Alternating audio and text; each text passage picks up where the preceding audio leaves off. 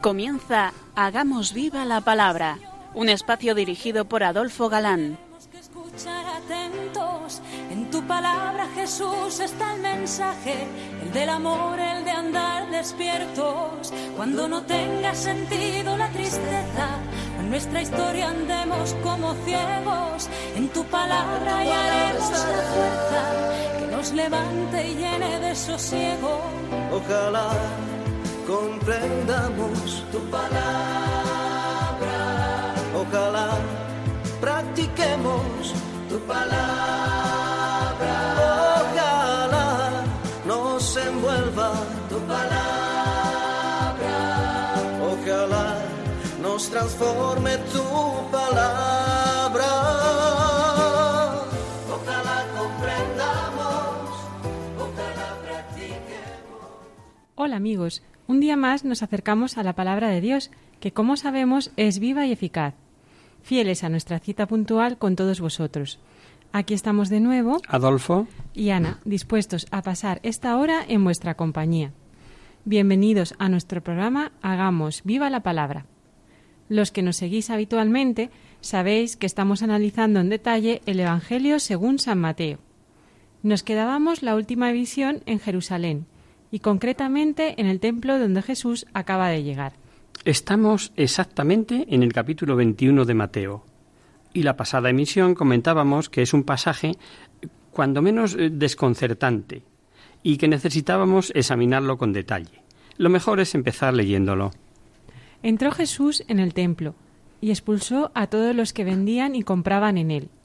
También volcó las mesas de los cambistas y los puestos de los vendedores de palomas, mientras decía Escrito está Mi casa ha de llamarse casa de oración, pero vosotros la estáis convirtiendo en guarida de ladrones. Esta acción tiene lugar en el atrio, en el gran atrio de los gentiles. Pero este episodio trata de algo más que de una acción reformadora para devolverles al culto y al templo su dignidad y pureza. La acción de Jesús en el templo es una acción simbólica como tantas otras de los profetas. Nada tiene que ver con un golpe de mano militar. Jesús no rechaza globalmente con esta acción el culto, como tampoco rechazó la ley, según hemos ido viendo. Una vez más, lo que hace es poner las cosas en su sitio, en su justo lugar. El culto y el templo son valiosos en la medida en que favorecen una relación digna del hombre con Dios. Los judíos, apoyándose abusivamente del culto del templo, cerraban el camino a la conversión. Para los judíos, la presencia de Yahvé en el templo de Jerusalén es, por decirlo de alguna manera, eh, como el segundo dogma de su religión. El primero es que Dios solo hay uno y el segundo es que ese único vive allí. Pero Jesús quiere preparar el culto escatológico del reinado de Dios. Hemos escuchado, mi casa será casa de oración para todos los pueblos y vosotros la habéis convertido en cueva de ladrones. Jesús limpia, purifica el templo con vistas a eso, casa de oración para todos los pueblos, sin distinción de razas, categorías, hombres, mujeres. Vamos por partes. El relato de la expulsión de los vendedores, de los mercaderes, lo tenemos narrado en los cuatro evangelios. En el caso de los sinópticos se nos dice que esa acción de Jesús, junto con el anuncio profético de la destrucción del templo, fue la causa por la que los judíos buscaron desde ese momento una ocasión para matarlo. San Juan lo sugiere de otra manera, cuando dice voy a destruir este templo y en tres días lo edificaré, pero él se refería al templo de su cuerpo. Es decir, Juan está hablando de muerte y resurrección en relación con este episodio del templo. Decir que el templo va a ser destruido quiere decir que la casa de Dios va a ser destruida, o dicho de otra manera, que Dios va a dejar de vivir allí. Y por tanto, Jesús está atacando una verdad fundamental de la religión judía. De ahí la decisión de matarle, claro. Pero examinemos. ¿Qué hizo Jesús en el templo? Nosotros probablemente tenemos la imagen tradicional de que en el templo están vendiendo, comprando eh, ilegalmente, incluso extorsionando y robando. Y Jesús, airado entonces por ello, purifica el templo para que allí se rece. Mi casa es casa de oración. es lo que ha dicho, ¿no? Al templo hay que ir a rezar en lugar de ir a comprar, vender o robar. Pues veréis, queridos amigos, yo creo que esto no es exactamente así. Veamos, vamos a ver primero cómo funcionaba el templo. Lo habremos visto en más de una fotografía. Por otro lado, Flavio Josefo eh, lo detalla perfectamente. En torno al templo, como en tantos otros lugares que hoy conocemos, había un gran patio. Pensad, por ejemplo, en la mezquita de Córdoba con el patio de los Naranjos o la explanada de la Mudena en Madrid que da al Palacio Real. Forma parte del conjunto, pero no es propiamente templo o lugar de culto específico. Según cuenta Flavio Josefo, viendo el templo desde fuera hacia adentro, el patio en torno al templo se conoce como el atrio de los gentiles, donde puede entrar todo el mundo, sea judío o no lo sea. Más interiormente viene después el atrio de las mujeres, donde sólo pueden entrar las mujeres judías. Luego el atrio de los israelitas, donde pueden entrar los israelitas judíos mayores de 12 años. Y en principio sin defecto físico y sin impureza. ¿Por qué? Pues porque en su modo de pensar, quien es ciego, por ejemplo, evidentemente no tiene la bendición, la bendición de Dios. Porque si la tuviera, mm, no sería ciego. Y si no tiene la bendición de Dios, ¿cómo va a ser digno de presentar la ofrenda? ¿Me seguís? Después, hacia adentro, viene el atrio de los sacerdotes. Y por último, el santo de los santos, donde sólo puede entrar el sumo sacerdote una vez al año en la fiesta de la expiación. La reconstrucción eh, con datos se hizo a escala y puede verse en la famosa maqueta de Holy Land que se visita en Tierra Santa. Hoy, en la explanada del templo, solo hay dos mezquitas y el muro de contención de esa explanada, que es lo que se conoce como el muro de las lamentaciones. Pero a lo que íbamos. En ese atrio de los gentiles, en esa especie de patio enorme, se vende. ¿Pero qué se vende? Pues palomas y ovejas, y se cambia dinero, es decir, los animales que se necesitan para el culto, para las ofrendas, y que deben cumplir unos requisitos legales y rituales establecidos. Y se cambia, claro, ¿por qué? Porque solo se puede ofrecer dinero puro, y por tanto acuñado en el templo. Pensad que vienen judíos que habitan eh, toda la cuenca del Mediterráneo y cuando llegan en peregrinación a Jerusalén, pues cambian el dinero mm, de uso legal en Roma, en Corinto, en Atenas, eh, por ejemplo, por dinero puro para hacer la ofrenda en el templo. Pues bien, cuando Jesús entra en el templo, derriba las mesas de los cambistas y expulsa a los vendedores de palomas y ovejas. Lo que hace es impedir el funcionamiento de ese sistema de culto judío. Dice Marcos. Derribó las mesas de los cambistas y los puestos de los vendedores de palomas, y no permitía que nadie transportase cosas por el templo, y al atardecer se marchó de la ciudad. Traducido a nuestro mundo sería algo así como si hoy llegase a cualquier sacristía de cualquier iglesia y cogiendo las formas o el vino de la misa, se lo lleva diciendo aquí no se dice más misa. Lo que Jesús hace es un gesto profético, con el cual está diciendo, no podéis seguir ofreciendo a Dios de esta manera. El profeta Isaías había dicho en este pasaje al que aludía Mateo, mi casa será casa de oración para todos los pueblos, pero es mejor eh, que leamos el texto completo. Ana, léenoslo. Así dice Yahvé, velad por la equidad y practicad la justicia que mi salvación está para llegar y mi justicia para manifestarse. Dichoso el mortal que tal haga, el hombre que persevere en ello, guardándose de profanar el sábado, guardando su mano de hacer nada malo. Que el extranjero que se adhiera a Yahvé no diga, de cierto que Yahvé me separará de, mi, de su pueblo. No diga el eunuco, soy un árbol seco. Pues así dice Yahvé, Respecto a los eunucos que guardan mis sábados y eligen aquello que me agrada y se mantienen firmes en mi alianza, yo he de darles en mi casa y en mis muros monumento, y nombre mejor que hijos e hijas. Nombre eterno les daré que no será borrado. En cuanto a los extranjeros adheridos a Yahvé para su ministerio, para amar el nombre de Yahvé y para ser sus siervos, a todo aquel que guarde el sábado sin profanarle y a los que se mantienen firmes en mi alianza, Yo les traeré a mi monte santo, y les alegraré en mi casa de oración. Sus holocaustos y sacrificios serán gratos sobre mi altar, porque mi casa será llamada casa de oración para todos los pueblos.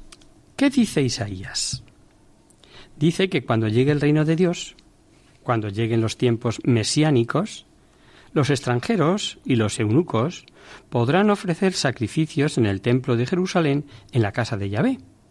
Pero ahora los extranjeros no pueden pasar del atrio de los gentiles hacia adentro, y los eunucos tampoco, aunque sean israelitas, porque su mutilación les impide presentarse perdón, dignamente ante Yahvé. Como Jesús está anunciando la llegada de estos tiempos mesiánicos vinculados a su persona, ha llegado el momento de empezar a realizar el verdadero culto profetizado por Isaías. Cuando en la cita de los Evangelios se dice mi casa es casa de oración para todos los pueblos y no cueva de bandidos, se está diciendo el verdadero culto a Dios exige que no haya distinción entre judíos ni extranjeros, entre hombres y mujeres, entre sanos y no sanos, es decir, entre gente que se supone que tiene la bendición de Yahvé y la que se supone que no la tiene. Lo que no puede ser es lo que estáis haciendo, convertir el templo en una cueva de bandidos. ¿Quiénes son los bandidos? ¿Los que están vendiendo en el patio palomas o cambiando monedas? Quizá alguno, por su actitud interna, lo sea, pero no, no, no. Los bandidos a los que alude son los que van a rezar al templo, pero no por ir a rezar, sino por rezar mal.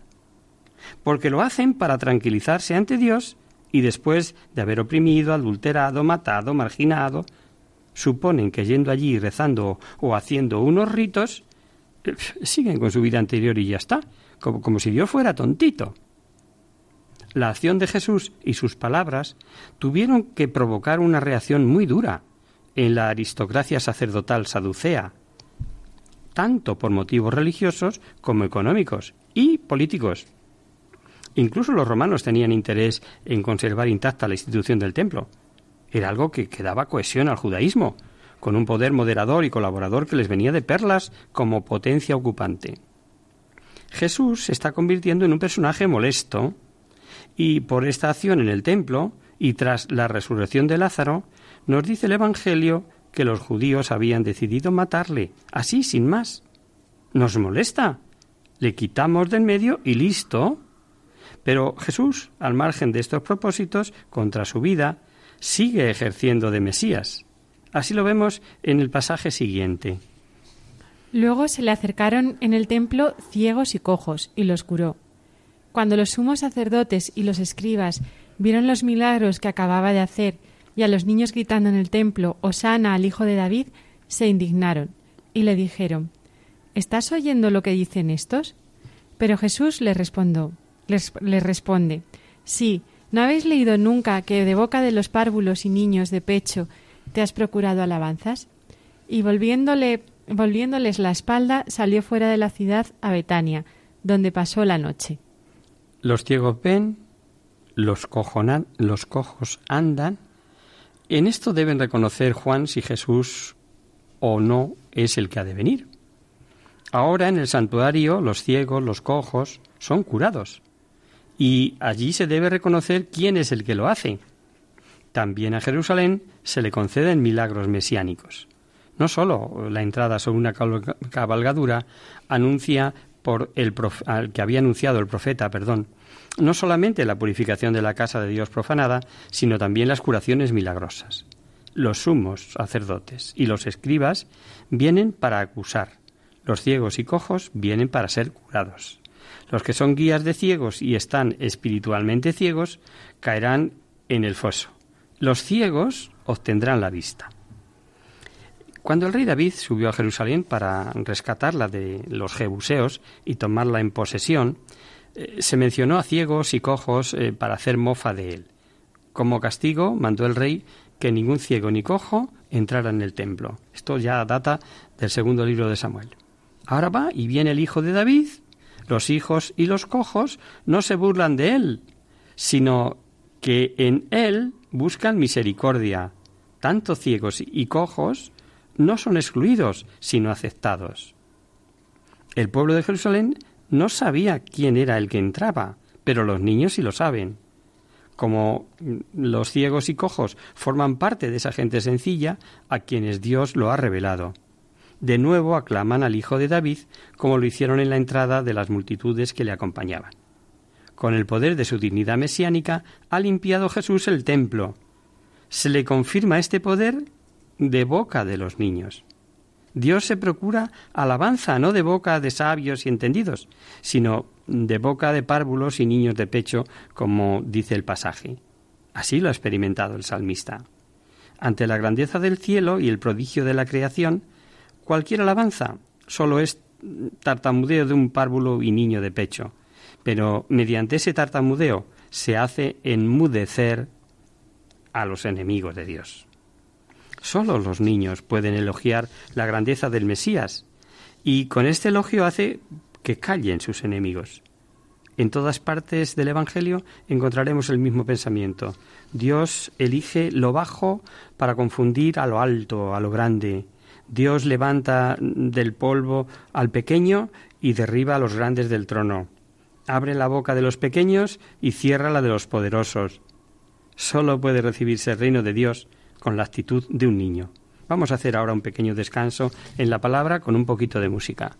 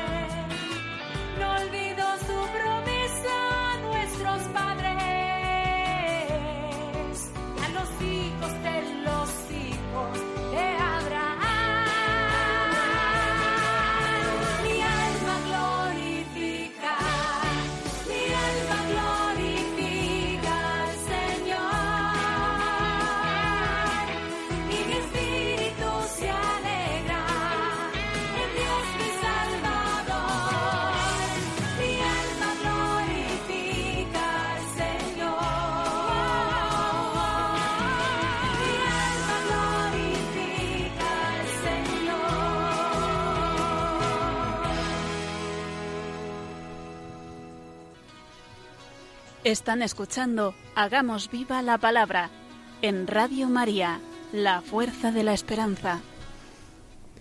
Amigos, de nuevo con vosotros tras este breve descanso musical. Os recordamos, queridos oyentes, que sintonizáis el programa Hagamos viva la palabra. Si queréis contactar con nosotros vía correo postal, lo podéis hacer a Radio María, Paseo Lanceros número 2, primera planta 28024 de Madrid. Y si lo preferís, al correo electrónico hagamos viva la palabra arroba. Para los que se acaban de incorporar, decirles que estamos analizando el Evangelio según San Mateo. Efectivamente, eh, después de las curaciones en el templo, Jesús se retiró a Betania a descansar. El Evangelio no lo dice, pero conocemos que cuando está allí, la casa de Lázaro y sus hermanas es su casa, y al día siguiente, camino de Jerusalén, encontramos una narración de Mateo que no es sencilla de explicar. Escuchemos. Por la mañana, cuando volvía a la ciudad, sintió hambre. Y al ver junto al camino una higuera, se acercó a ella, pero no encontró en ella sino hojas solamente. Y le dice, Nunca jamás brote en ti fruto alguno. Y al punto se secó la higuera. Cuando los discípulos lo vieron, quedaron asombrados y decían, ¿Cómo es que se ha secado al punto la higuera? Jesús les contestó, Os aseguro que si tenéis fe y no titubeáis, no solo haréis lo de la higuera, sino que si decís a este monte, quítate de ahí y échate al mar, así se hará. Y todo cuanto pidáis en la oración con fe, lo obtendréis. Al día siguiente, por la mañana, el pequeño grupo vuelve a la ciudad y Jesús busca en una higuera algo para comer. Pero la higuera solo tiene hojas y en cambio no ha producido ningún fruto. Y Jesús la maldice, después de lo cual se seca. En todo el momento, en todo el Evangelio, perdón, no hay ningún pasaje, ningún momento paralelo a este suceso. Y hay que compararlo con los prodigios con que se castigaba según las narraciones del Antiguo Testamento, como es el caso de Moisés y a Aarón frente al faraón, por ejemplo. Pero, ¿cómo se explica que se castigue así a un árbol, me cuando, como dice Marcos en el pasaje paralelo, no era tiempo de higos? Lee el pasaje de Marcos, Ana. Al día siguiente, saliendo ellos de Betania, sintió hambre, y viendo de lejos una higuera con hojas, fue a ver si encontraba algo en ella. Acercándose a ella, no encontró más que hojas. Es que no era tiempo de higos. Para nosotros el conjunto no es muy claro, mm, ni muy inteligible. Habría que dar a los discípulos una señal, una señal, perdón, de que se arranca el árbol de Jerusalén si permanece estéril. Un poco más adelante veremos en una parábola que se quitará la viña a los arrendatarios que no entregaron ningún fruto, y ellos serán exterminados. Pero eh, son cosas que no cuadran, ya que Jesús buscó higos porque tenía hambre. La escena es misteriosa y las explicaciones de los exegetas van en el sentido de que se trata de una parábola en acción, o dicho de otra manera, una acción simbólica al viejo estilo profético, como, como, por ejemplo cuando Jeremías ha de decir que el pueblo infiel será destruido, y leemos en el capítulo 19. Entonces Yahvé dijo a Jeremías, Ve y compras un jarro de cerámica, tomas contigo algunos ancianos del pueblo y algunos sacerdotes. Luego rompes el jarro a la vista de los hombres que vayan contigo, y les dices, Así dice Yahvé Seobat, Sabaot, Asimismo quebrantaré yo a este pueblo y a esta ciudad, como quien rompe un cacharro de alfarería, que ya no tiene arreglo. Sí, dice Yahvé Seboat, el Dios de Israel. He aquí que yo traigo a esta ciudad y a todos sus aledaños toda la, la calamidad que he pronunciado contra ella, porque ha atiesado su cerviz, desoyendo mis palabras. Eh, cogemos el paralelo. Israel, simbolizado en la higuera, fue plantada por Dios en su viña la cultivó con su revelación, sus sacrificios, sus profetas. Pero a la hora de dar fruto de preparación y acogida del Mesías, pues es solo apariencia, solo hojas, no dio fruto, tenía solo hojas. Sea como fuere, el evangelista San Mateo toma el acontecimiento como ocasión para instruir a sus discípulos y para ofrecerles una visión intuitiva, eh, que aquí se trata claramente de la fe, pues la fe no solamente puede conseguir algo semejante a lo que ellos acaban de ver, sino que, es capaz de trasladar montañas. Solo es tan poderosa una fe en que no haya la más mínima mezcla de duda. Solo tiene perspectiva de ser escuchada una súplica a Dios que, que esté soportada por una fe así. Más aún, incluso puede decirse que se accede con seguridad a cualquier riego, eh, perdón, a cualquier ruego que se haga con esa fe. Así se comprende y explica medianamente la notable maldición del árbol. En él se está representando el poder de la fe. Además, por otra parte, ya conocemos el modo de escribir de Mateo, agrupando por bloques su doctrina y no por cronología de hechos. Esto puede desubicar el tema de la higuera y también el pasaje que vamos a leer a continuación, pues bien podría tratarse del mismo momento en que, purificado el templo, expulsó a los vendedores. Y aquí, sin embargo, aparece como al día siguiente. Escuchemos. Entró en el templo y mientras estaba enseñando, los sumos sacerdotes y los ancianos del pueblo se acercaron a preguntarle ¿Con qué autoridad haces tú esas cosas y quién te dio esa autoridad? Jesús les respondió Yo también os voy a hacer una pregunta. Si me la contestáis, también yo os diré con qué autoridad hago estas cosas. El bautismo de Juan, ¿de dónde era? ¿Del cielo o de los hombres? Pero ellos deliberaban entre sí diciendo Si respondemos del cielo, nos dirá ¿Por qué pues no creísteis en él? Pero si respondemos de los hombres, tenemos miedo al pueblo, porque todos tienen a Juan por profeta. Y respondiendo a Jesús le dijeron, No lo sabemos. Contestóles también él, Pues yo tampoco os digo con qué autoridad hago esas cosas. Claro, no me lo decís yo tampoco. a ver, ¿en virtud de qué? Mm, lo entendemos, ¿verdad? Eh, después de regresar a la ciudad, Jesús va enseguida al templo. El día anterior había purificado enérgicamente el atrio, lo había, había curado enfermos, y hoy empieza a enseñar en el templo. Se efectúa una señal mesiánica, o sea, los milagros, las curaciones. Ahora se añade otra señal, que es la enseñanza con autoridad. Y ellos, como siempre van a pillar, no aprenden. Si siempre han chocado con su inteligencia, una vez más cuestionan a Jesús. Con potestad había enseñado Jesús en Galilea lo mismo que ahora en la ciudad santa, en la ciudad de Jerusalén. Hete aquí que la delegación oficial de Sanedín, sumos sacerdotes, ancianos del pueblo, piden a Jesús una prueba de su autoridad. Y con esta petición, obviamente, no aluden en general al hecho de enseñar, puesto que esta actividad era eh, de la incumbencia de cualquier varón adulto. La pregunta a la autoridad especial a que Jesús que tiene derecho la reclama Jesús por sí mismo en virtud de un nombramiento oficial de rabino o, en virtud de qué. Aquí habría ocasión para confesar abiertamente al Mesías. ¿Caerá Jesús en el lazo?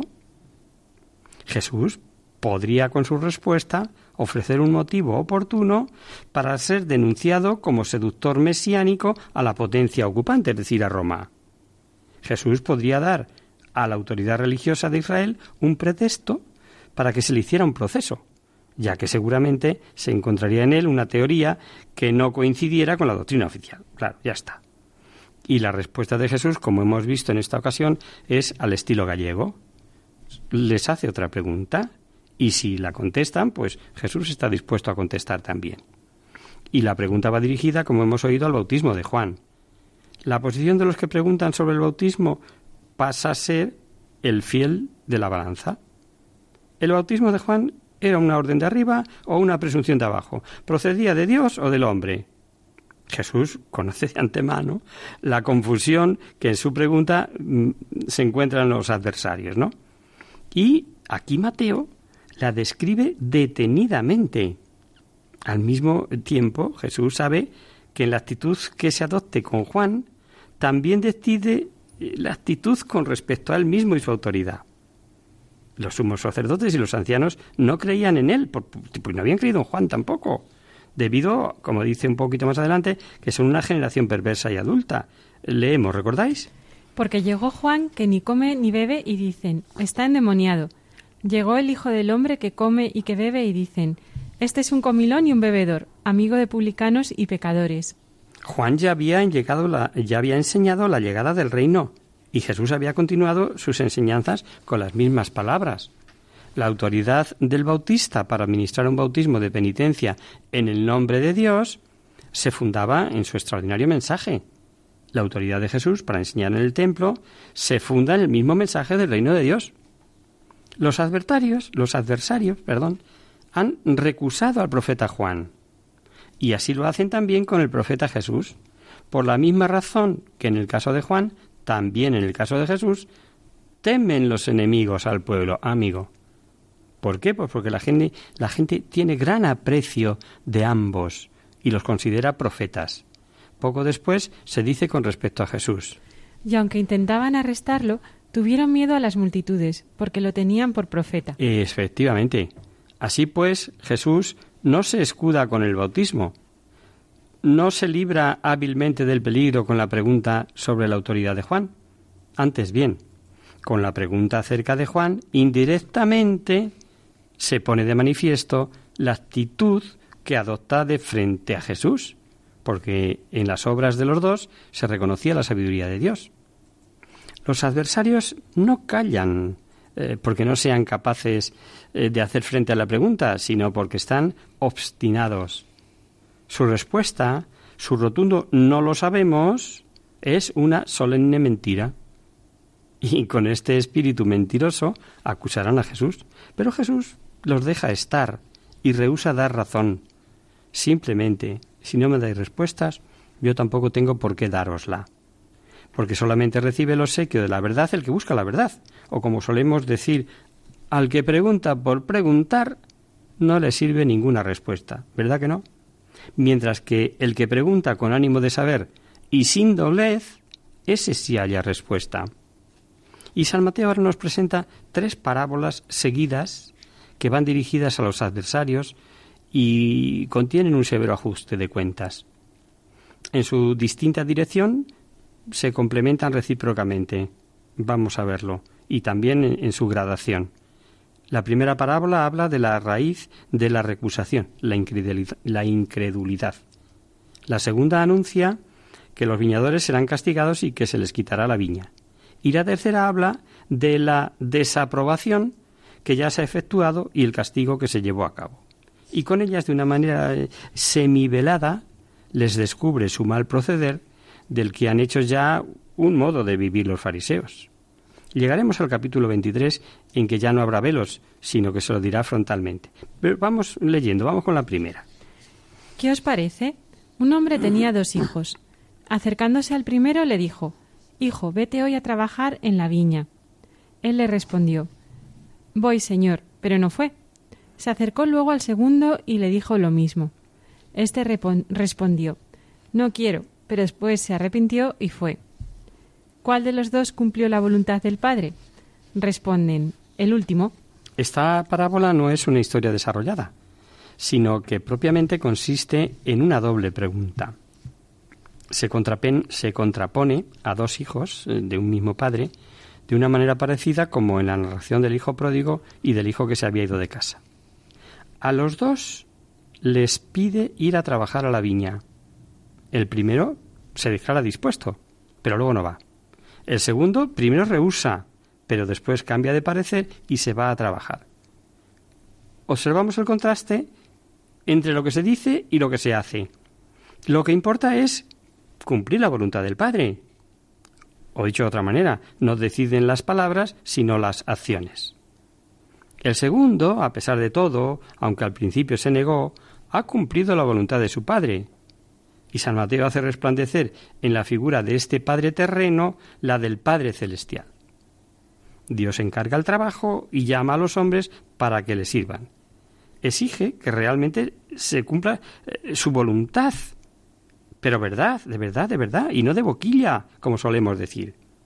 No todo el que dice Señor, Señor entrará al reino de los cielos, sino el que cumple la voluntad de mi Padre, ese es el que está en el cielo. El que oye y no hace, es como el que construyó su casa sobre la arena. Cae la lluvia, eh, vienen los torrentes, se precipitan y soplan los vientos y se derriba la casa. El que ha edificado sobre roca, el que oye y hace, en este caso, así está firme en la tempestad del juicio y como zarandeando eh, sus eh, dormidas y acomodadas conciencias, les lanza otra andanada. También una seria advertencia. Díceles Jesús, Os aseguro que los publicanos y las meretrices llegan antes que vosotros al reino de Dios. Porque se presentó Juan ante vosotros por el camino de la justicia y no creísteis en él, pero los publicanos y las meretrices en él creyeron. Vosotros, en cambio, aun habiendo visto esto, no os habéis arrepentido para finalmente creer en él. Jesús aplica la breve parábola a los adversarios en un ataque de, de aspereza eh, inaudita. Los publicanos y las prostitutas, las meretrices, dice, entrarán en el reino antes que ellos. Todos ellos oyeron el mismo llamamiento a la conversión y se ha visto el camino de la verdadera justicia. Juan vino a todo el pueblo, a todo, no solo a los justos ni a, todos. Para, y vino, pues, con su mensaje para llevarlo al Mesías. Pero no le han hecho caso. No se ha convertido, no se han abierto a la fe. En cambio, los que presuntamente estaban más alejados, es decir, los publicanos o las prostitutas, sí lo hicieron. O sea, estos no solo lo oyeron, sino que han preguntado por las obras. ¿Qué tenemos que hacer? Le preguntan a Juan cuando llegan a bautizarse. Esos, a los que se les dice lo que tienen que hacer, los que preguntan con ganas de responder con sus obras, son también los mismos que se abren a Jesús, como el mismo evangelista Mateo, le vi, que sigue la llamada de Jesús y lo deja todo, como, como la pecadora de la casa de Simón, la cual se pone a los pies de Jesús con arrepentimiento y amor. Con razón se dijo que Jesús era amigo de publicanos y pecadores. ¿Pero por qué? Porque estos se acercaban a él con sencillez de corazón. Sin embargo, ellos se creen justos, los puros, y no lo han reconocido ni pensado siquiera que la llamada era para ellos. Aquí nos quedamos, amigos. El tiempo se nos ha ido.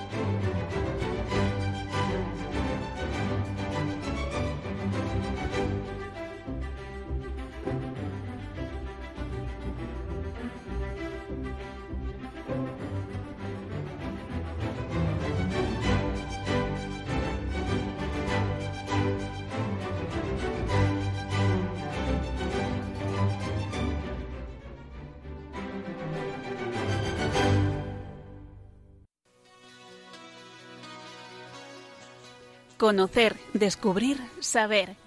En Hagamos Viva la Palabra. Pasamos ahora, queridos oyentes, a responder a vuestras preguntas y damos comienzo a nuestro espacio de conocer, descubrir, saber. Y como no ha habido ninguna consulta, y dado que estamos en el mes de noviembre en que la Iglesia nos, nos invita a rezar especialmente por los difuntos y a meditar acerca de la muerte y el juicio final y el destino eterno, por eso vamos a dedicar nuestro espacio de hoy a estos temas. ¿Qué hay después de la muerte? ¿Qué es el cielo? ¿Qué es el infierno? ¿Qué es el purgatorio? Vamos a verlo despacito si os parece. Eh, muchos os habréis preguntado más de una vez, ¿qué hay después de la muerte? Pues bien, el catecismo nos enseña que después de la muerte nuestra vida será examinada en un juicio particular en el que se decidirá si necesitamos un tiempo de purificación en el purgatorio si podemos entrar directamente en el cielo o si nuestro destino es el infierno. En palabras de San Juan de la Cruz, al atardecer de la vida te examinarán en el amor. O sea, en el juicio particular que llamamos, ¿no? Y tras ese examen podemos ir a cualquiera de los destinos, como hemos dicho, ir directamente al cielo, participando ya de la naturaleza divina, es decir, vivir en Dios y verle cara a cara toda la eternidad, eso es el cielo, nuestro querido San Juan Pablo II dio esta preciosa definición de cielo. El cielo es plenitud de intimidad con Dios. Es la respuesta mm, a nuestros deseos más profundos.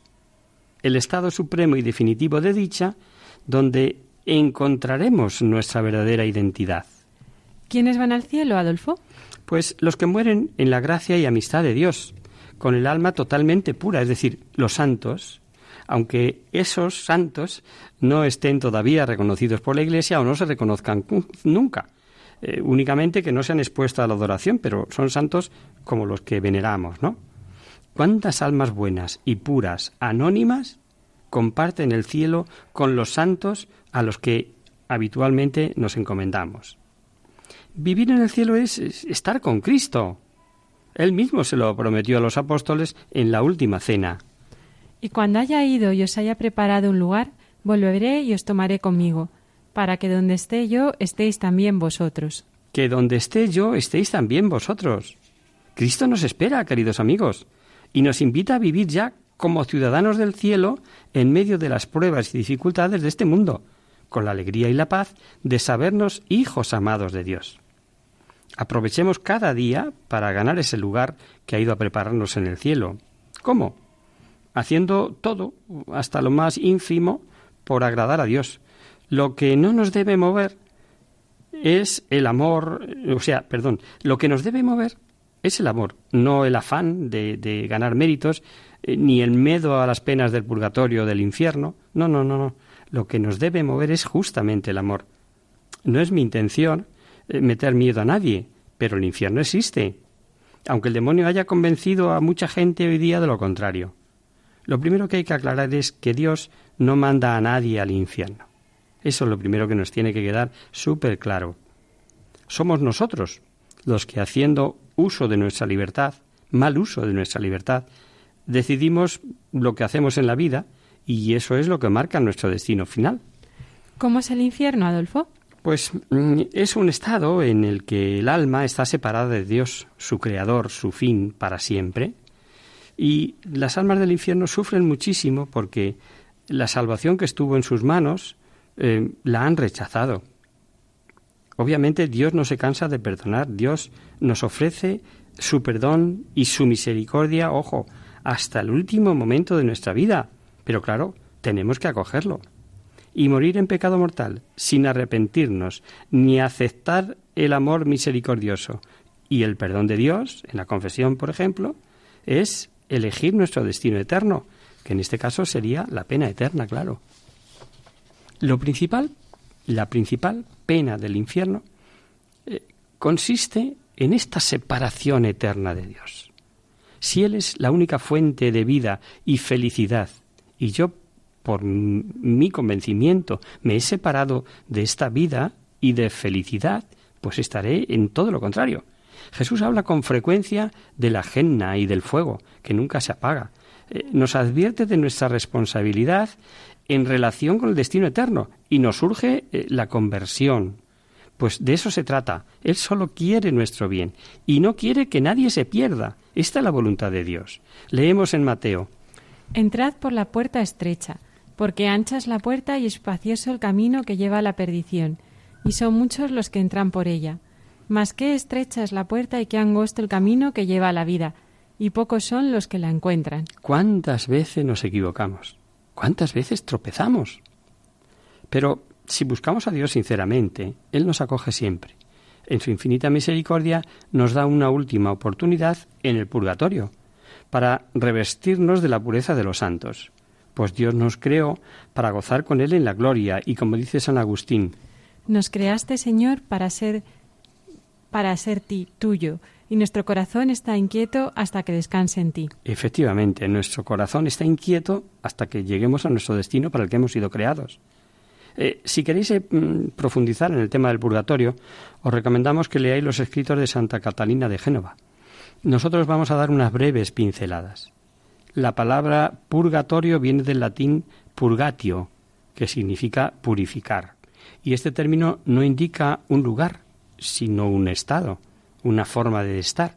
En palabras de San Juan Pablo II es es la purificación necesaria para el encuentro con Dios. Y terminada esta purificación, el alma va al cielo. Así lo explica el Catecismo en el número 1030. Los que mueren en la gracia y en la amistad de Dios pero imperfectamente purificados, aunque están seguros de su eterna salvación, sufren después de su muerte una purificación, a fin de obtener la, la, santidad necesaria para entrar en la alegría del cielo. La tradición de la Iglesia, apoyándose obviamente en las Escrituras, habla de un fuego purificador, es una forma de decirlo, ¿no? Eh, leemos en la primera carta de Pablo a los Corintios.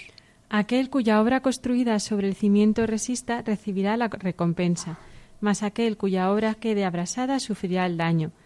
Él, no obstante, quedará a salvo, pero como quien pasa a través del fuego. Lo, explica San Pablo así. Mm, eh, no parece muy claro, pero está muy, muy bien definido.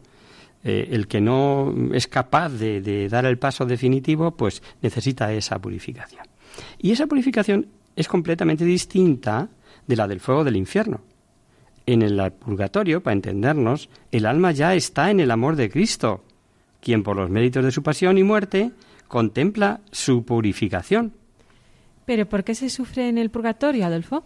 Claro, si no se sufriera diríamos, ¿qué más da? Extra directamente al cielo que tener un, rato de sala de espera. Pues mirar, eh, el sufrimiento en el purgatorio es la pena de ausencia, es decir, eh, no poder ver a Dios. Eh, el alma desea unirse a Él en lo más íntimo de su ser, pero se da cuenta que todavía no puede hacerlo es, es una percepción propia personal. Y este sufrimiento es grandísimo, pero temporal. Eh, pues ellos mismos comprenden que necesitan purificarse para hacerse dignos de Dios, del cielo, y lo aceptan pues con sumisión y paciencia. Las penas del purgatorio son proporcionales al grado de pecado y van disminuyendo cuando las almas pasan a estados superiores, eh, más cerca del cielo, para entendernos, ¿no? Y estas almas tienen total certeza de la salvación, y poseen fe, y poseen esperanza, y poseen caridad. ¿Sabéis que existe un pequeño museo del purgatorio en Roma? Está en la iglesia del Sagrado Corazón del Sufragio, y posee varios objetos con impresiones del fuego del purgatorio recopilados por el padre Vittore Juet a finales del siglo XIX con la intención de demostrar la existencia del más allá y el sufrimiento de las almas del purgatorio. Una cosa importante, lo que os voy a decir ahora. Las almas del purgatorio no pueden hacer nada por aliviar o acortar sus sufrimientos, pero nosotros sí. Esto es posible gracias a la comunión de los santos, por la cual todos los miembros del cuerpo místico los que peregrinamos por la tierra, las almas del purgatorio y las que ya gozan en el cielo, estamos unidos y podemos interceder unos por otros, todos en distinto grado de participación del amor de Dios, obviamente. Las almas del purgatorio pueden ser asistidas por nuestras oraciones. ¿Y no vamos a ayudarlas?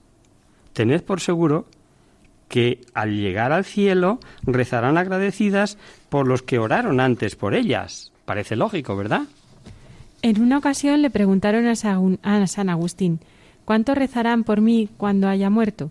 Él respondió, eso depende de cuánto reces tú por los, por los difuntos, porque el Evangelio dice que la medida que cada uno emplea para dar a los demás, esa medida se empleará para darle a él. Claro, todos podemos orar por las almas de los difuntos, pero es necesario estar en estado de gracia santificante para ganar indulgencias por ellas. Hay que aclarar que solo podemos ayudar a los que estén en el purgatorio, ya que la condición del infierno es irreversible. Y, por otro lado, los que están en el cielo no necesitan oraciones. Pero como no podemos tener la certeza de si un alma mm, está en el purgatorio o no lo está, excepto en el caso de los que han sido llevados a, los altares, es recomendable orar por todos los difuntos. En la liturgia de la Iglesia se invoca con frecuencia a los ángeles y a los santos en favor de la Iglesia purgante, es decir, las almas del purgatorio. Cuentan que en cierta ocasión San Gregorio estaba celebrando misa y al, al elevar la hostia en la consagración se quedó con ella en alto mucho tiempo. Sus ayudantes le preguntaron después el motivo, y él le respondió Es que vi que mientras ofrecía la santa hostia a Dios, descansaban las benditas almas del purgatorio. En otra ocasión ofreció treinta misas por el alma de un difunto, y más tarde el difunto se le apareció en sueños para darle las gracias, ya que por esas misas había logrado salir del purgatorio. De ahí viene la costumbre de ofrecer las 30 misas eh, conocidas como misas gregorianas al morir un familiar. Cuenta San Agustín que su madre Santa Mónica, antes de morir, pidió solo una cosa, que no se olvidaran de ofrecer oraciones por su alma. Y eso es lo que hizo la niña del milagro de Montserrat, que es muy bonito. Eh, cuéntanos la historia, Ana. En 1657, una niña encargó en el monasterio de Montserrat tres misas por el alma de su padre. La niña tuvo visiones durante las tres celebraciones. En la primera misa vio a su padre envuelto en llamas, que fueron vistas por los monjes cuando la niña acercó a ellas un pañuelo. En la segunda misa le vio liberado de ellas, pero no, no totalmente purificado. Y en la tercera misa le vio subir al cielo vestido de blanco. Es una tradición que se cuenta como cierta, ¿no? Eh, la Iglesia desde los primeros tiempos ha ofrecido sufragios en favor de los difuntos, en particular la Eucaristía, y también recomienda ofrecer limosnas, indulgencias y obras de penitencia por ellas, además de interceder por la purificación de las benditas almas del purgatorio, podemos purificar nuestra alma en vida. Justamente a eso exhortaba San Pablo cuando escribía a los de Corinto. Queridos míos, purifiquémonos de toda mancha de la carne y del espíritu, consumando la santificación en el temor de Dios. ¿Cómo podemos hacerlo? Pues para empezar, eh, desarrollando al máximo los, talentos que Dios nos dio y del que se nos va a pedir cuenta. Y para seguir haciendo sacrificios, penitencias, ganando indulgencias, ofreciendo las penalidades, los padecimientos, las durezas de la vida, las situaciones, por ejemplo, de enfermedad, nuestras oraciones, nuestras buenas obras, todo con la intención de reparar las ofensas hechas a Dios. Así lo aconseja San Pablo cuando escribe a los de Tesalónica. En cuanto a vosotros, que el Señor os haga progresar y sobreabundar en el amor de unos con otros, y en el amor para con todos, porque es nuestro amor para con vosotros, para que se consoliden nuestros corazones con santidad irreprochable ante Dios, nuestro Padre la venida de nuestro Señor Jesucristo en todos sus santos. ¿Cuándo será esa segunda venida de Cristo? Pues no lo sabemos. Solo el Padre conoce el día y la hora, como dice Jesús. ¿Cómo será? Pues la Biblia nos dice que la resurrección de los muertos, tanto de los justos como de los pecadores, precederá, es decir, irá delante del juicio final. Y Jesucristo desde su trono de gloria nos juzgará según nuestras obras. Será un juicio justo, pues es Dios quien juzga. Leemos en el Evangelio de San Mateo. Serán congregadas delante de él todas las naciones, y él separará a los unos de los otros, como el pastor separa las ovejas de los cabritos. Pondrá a las ovejas a su derecha y a los cabritos a su izquierda. Entonces dirá el rey a los de su derecha, Venid, benditos de mi Padre, recibid la herencia del reino preparada para vosotros desde la creación del mundo. Y podías decir, Ana, palabra de Dios, porque es que nos cuesta pensarlo o creerlo, pero si está revelado. ¿En qué grupo queremos estar? ¿Queremos además que venga alguien que nosotros? Pues ayudemos con generosidad al que tenemos al lado, porque Jesús dijo, En verdad os digo que cuanto hicisteis a uno de estos hermanos míos más pequeños, a mí me lo hicisteis. ¿Y qué hará con los que no actúen así? Sigue leyendo, Ana. Entonces dirá también a los de su izquierda, Apartaos de mí, malditos, al fuego eterno preparado para el diablo y sus ángeles. E irán estos a un castigo eterno y los justos a la vida eterna. Este pasaje es una llamada a la conversión, mientras todavía estamos a tiempo. Si, si somos mm, o pretendemos ser eh, realmente seguidores de Cristo, eh, no debemos tener miedo al juicio final, al contrario. Debemos ansiar que Cristo vuelva a antes, pues vendrá para ser glorificado en sus santos y admirado por los que creyeron en él. ¿Qué ocurrirá después, Adolfo? Pues que al final de los tiempos Dios ha prometido un cielo nuevo y una tierra nueva, una renovación del mundo, de la humanidad. Así nos lo cuenta gozoso el libro de Apocalipsis. Luego vi un cielo nuevo y una tierra nueva, porque el primer cielo y la, y la primera tierra desaparecieron, y el mar no existe ya. Y también hace referencia a ello San Pedro en una de sus cartas. Pero esperamos, según nos lo tiene prometido, nuevos cielos y nueva tierra, en la que habite la justicia. Claro, hay que estar con ese gozo, ¿no? Eh, tendrá lugar entonces la unión definitiva del género humano, querida por Dios, desde la creación. La humanidad, unida a Cristo, formará, formaremos, confiamos en estar en ese grupo, la comunidad de los rescatados, la ciudad santa de Dios en la que ya no existirá el pecado, ni el sufrimiento, ni la política. Pues la contemplación de Dios será fuente de nuestro gozo. Y lo tenemos que dejar aquí, pues el tiempo se nos ha acabado. Esperamos haber aclarado un poquito vuestras ideas sobre estos temas que antes y en todos los catecismos se llamaban los novísimos, sobre la muerte, el juicio final, el destino eterno, o al menos haber conseguido que os detengáis un ratito a pensar en ello, como nos invita la Iglesia en este mes de noviembre. Nos despedimos, queridos amigos, recordándoos que esperamos vuestras consultas, vuestras sugerencias. No dejéis de escribirnos. Y hasta aquí, queridos amigos, el programa de hoy. Os dejamos con nuestra sintonía y os recordamos que si queréis dirigiros al programa para cualquier duda, aclaración o sugerencia, participando en el espacio Conocer, Descubrir, Saber, estamos a vuestra total disposición y encantados de atenderos en la siguiente dirección. Radio María, eh, Paseo Lanceros número 2, primera planta 28024 de Madrid o bien, si lo preferís, al correo electrónico hagamos viva la palabra arroba radiomaria.es.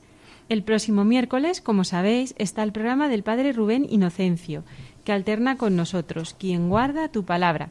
Por tanto, nosotros nos encontraremos de nuevo dentro de 15 días, si Dios quiere. Con un programa en el que hablaremos del reino de los cielos, primero de la conversión, Luego, dos parábolas, eh, los malos arrendatarios de la viña y de la, la de los invitados a la boda. Muy gráfico, muy interesante como siempre, ya veréis. Hasta el próximo día, amigos. Hasta dentro de 15 días, amigos.